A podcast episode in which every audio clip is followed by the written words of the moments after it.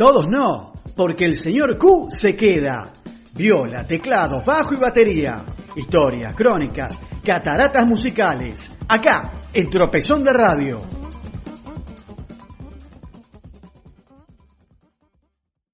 Buenas noches, Pablo. Buenas noches, Marcelo. Buenas noches a todos ustedes, mis queridos radioescuchas. Los saluda como cada martes o cada sábado, depende del gusto de cada uno, el señor Q presentándole esta noche el capítulo número 17 de la historia del rock argentino, acá en las cataratas musicales, acá en Tropezón de Radio. Y para este capítulo vamos a seguir desarrollando la historia del año 1982, como dijimos en el capítulo anterior. Y para arrancar, ¿cómo no vamos a arrancar?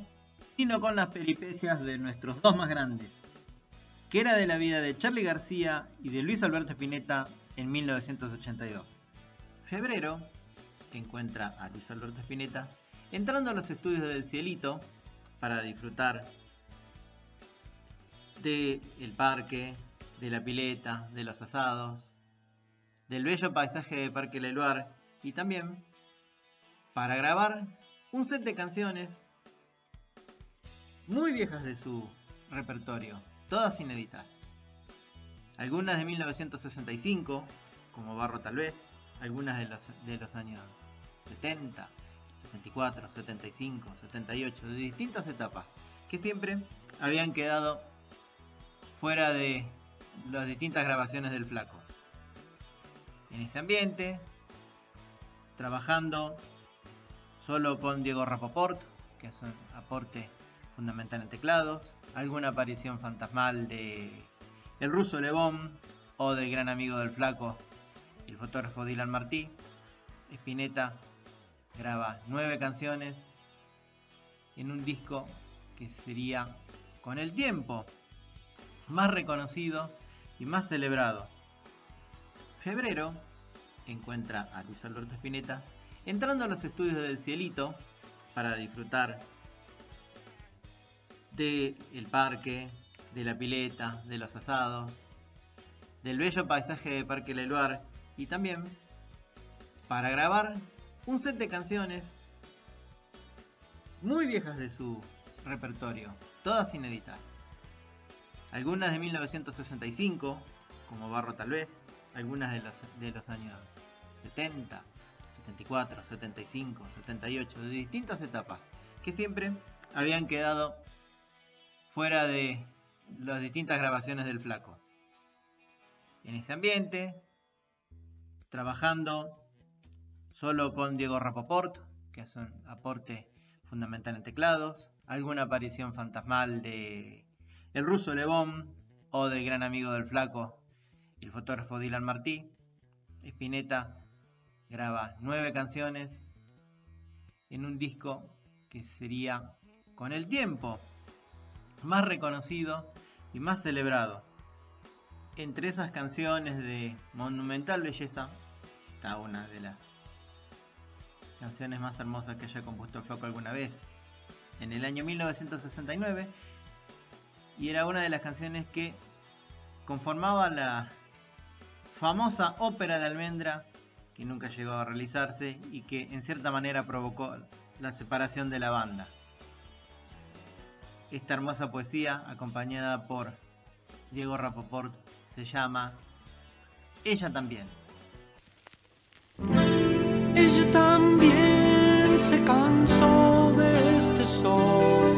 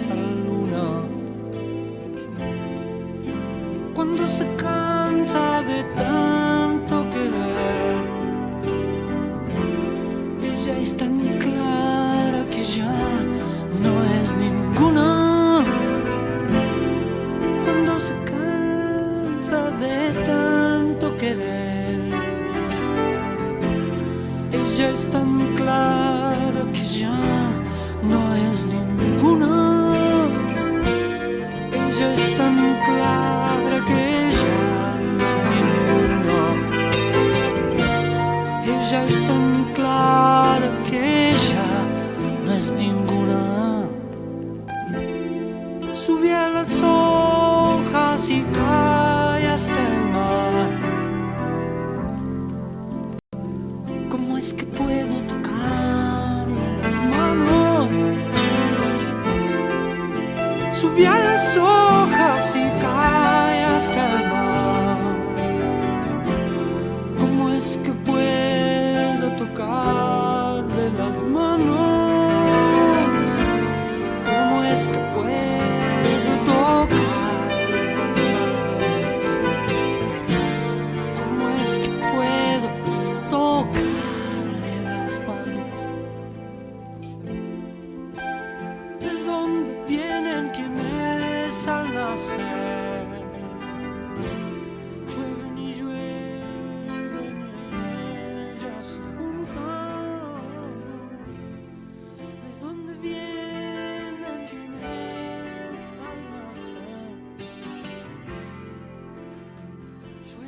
Mientras tanto, el Poserú Girán era muy activo para Charlie García. En mayo se encontraba con el director de cine Raúl de la Torre, que lo convocaba para trabajar en la banda de sonido de la película que estaba filmando en ese momento protagonizada por Graciela Borges, Alfredo Alcón y Pepe Soriano, entre otros, llamada Pubis Angelical. Si bien la película todavía estaba en rodaje, lo que le pidió Charlie a De la Torre fue que le fuera contando el guion, ver de qué se trataba la película, contarle las escenas, para que Charlie, a partir de su inspiración, compusiera esa banda de sonido. Y así lo hizo, trabajando prácticamente al unísono con De la Torre, o adelantándose en cierta manera, para hacer su primer trabajo en el post Girán. Vamos a escuchar entonces ahora el tema que le daba sonido a ese primer mitad de álbum de Charlie García de 1982, acompañado por David Lebón en guitarra. Esto es Pubis Angelical.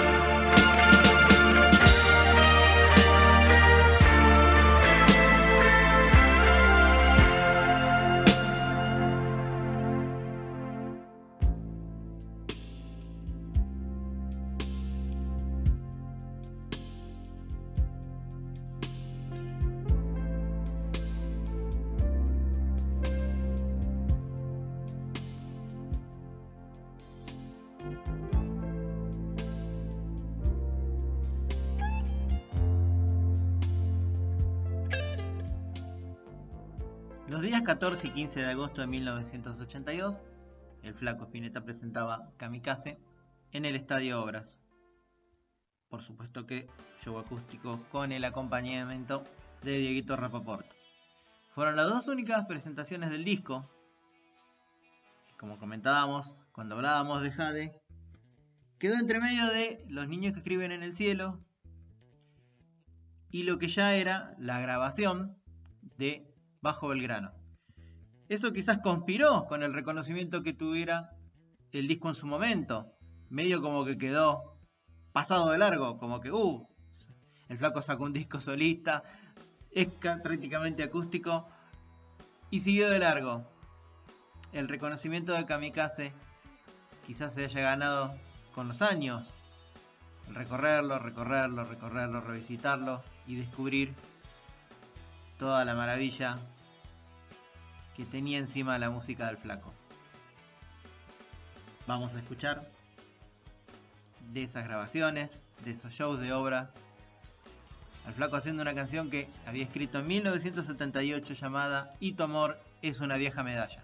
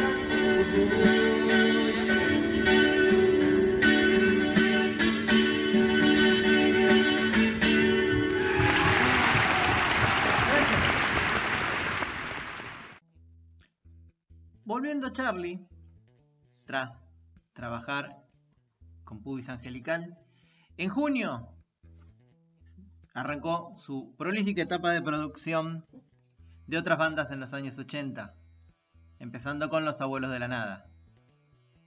Y ya para agosto ingresó en los estudios Young para trabajar en su primer disco solista, Yendo de la Cama al Living. No vamos a hablar de Yendo a la cama living el disco, porque tenemos para hablar días y horas. Pero vamos a hablar, sí, de un hito en la historia del rock nacional que fue la presentación de ese álbum el 26 de diciembre de 1982 en el Estadio Ferro. Era la primera vez que un rockero argentino se animaba a hacer un show por sí solo en un estadio de fútbol, algo que se había vivido a principios de los 80, con la visita de Queen, que había tocado en el estadio de Mar del Plata, en la cancha de Central y en la cancha de Vélez en 1981.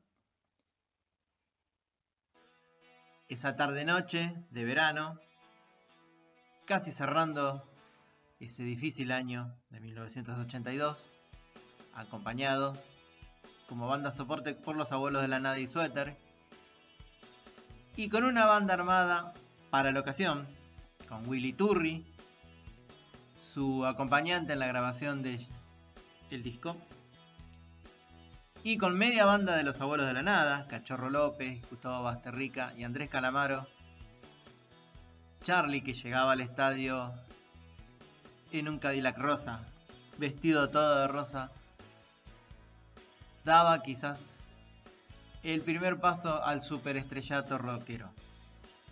Y vamos a recordar de esa emotiva noche cómo habría ese recital precisamente con Yendo a la cama al living. Bonsoir mesdames, bonsoir mesdemoiselles, bonsoir messieurs. Pour vous ce soir, Charlie Garcia.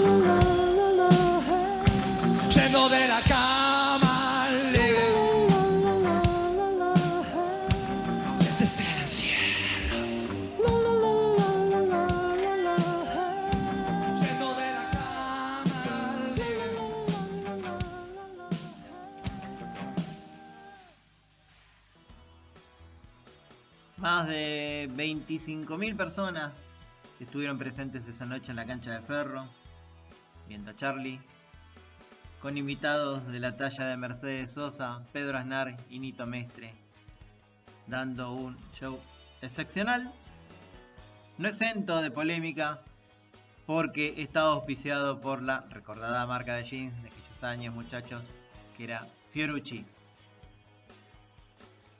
Bueno amigos, nos saluda como cada martes el señor Q. Sigan cuidándose, sigan en cuarentena. Esto cada vez se está poniendo más picante. Así que a cuidarse queridos amigos. Hasta una nueva aventura de la historia del rock nacional. Acá, en las cataratas musicales.